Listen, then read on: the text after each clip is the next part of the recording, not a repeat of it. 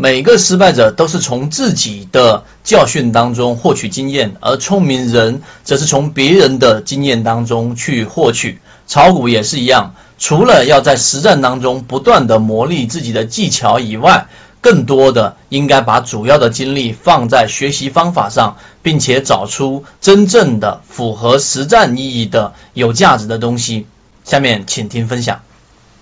那么今天三分钟，我们并不是要告诉给大家。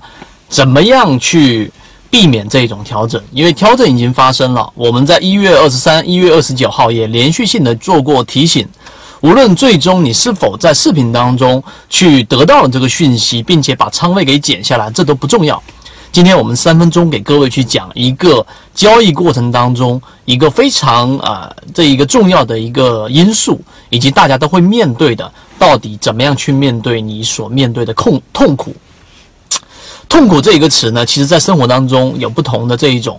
呃，这一种环境和事件都可以造成。但在 A 股市场里面，我相信所有人都会大面积的去面对痛苦。但是对于痛苦这一件事情呢，可能是由于你的知行合一很难操作，而 A 股市场呢又跟股美股不一样，它本身呢又只是单边的这种交易市场，只能做涨不能做跌，加上牛短熊长的这一种市场，所以大部分交易者在进入市场的时候，总是会面对一个相当长的时间的痛苦。但是今天我们说的是，对于痛苦来说，各位要有一个非常准确的一个认识。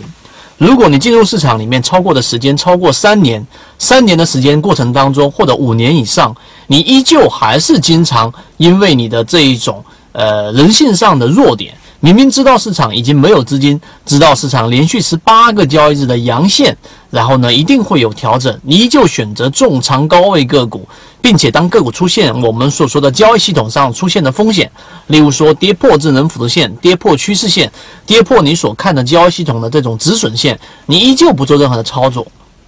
那么最终我劝你一定要冷静下来了去面对痛苦，因为人的成长和你的交易系统的进化都是从这一刻开始。因为每次痛苦，我们都可以把它判定为啊，这一个上帝也好，或者市场也好，给你去认真反省你交易系统、交交易系统的一种啊机会。那么最终呢，面对痛苦啊，你可以选择两种方向：第一种很舒适的，然后呢不做任何思考的，然后呢把它归咎在整个市场上的原因，归咎到我们的监管层的原因，然后不断的去辱骂，那么最后你还是没有办法进步。而另外一种呢，就是我们在视频。啊，一直以来讲过这么多的这种交易系统当中的每一个模块，其实已经帮助很大一部分人规避了市场的风险，或者说，可能在以前这种情况之下你是满仓的，在这种情况之下你已经是半仓，或者我们所说的三层仓位了。为什么？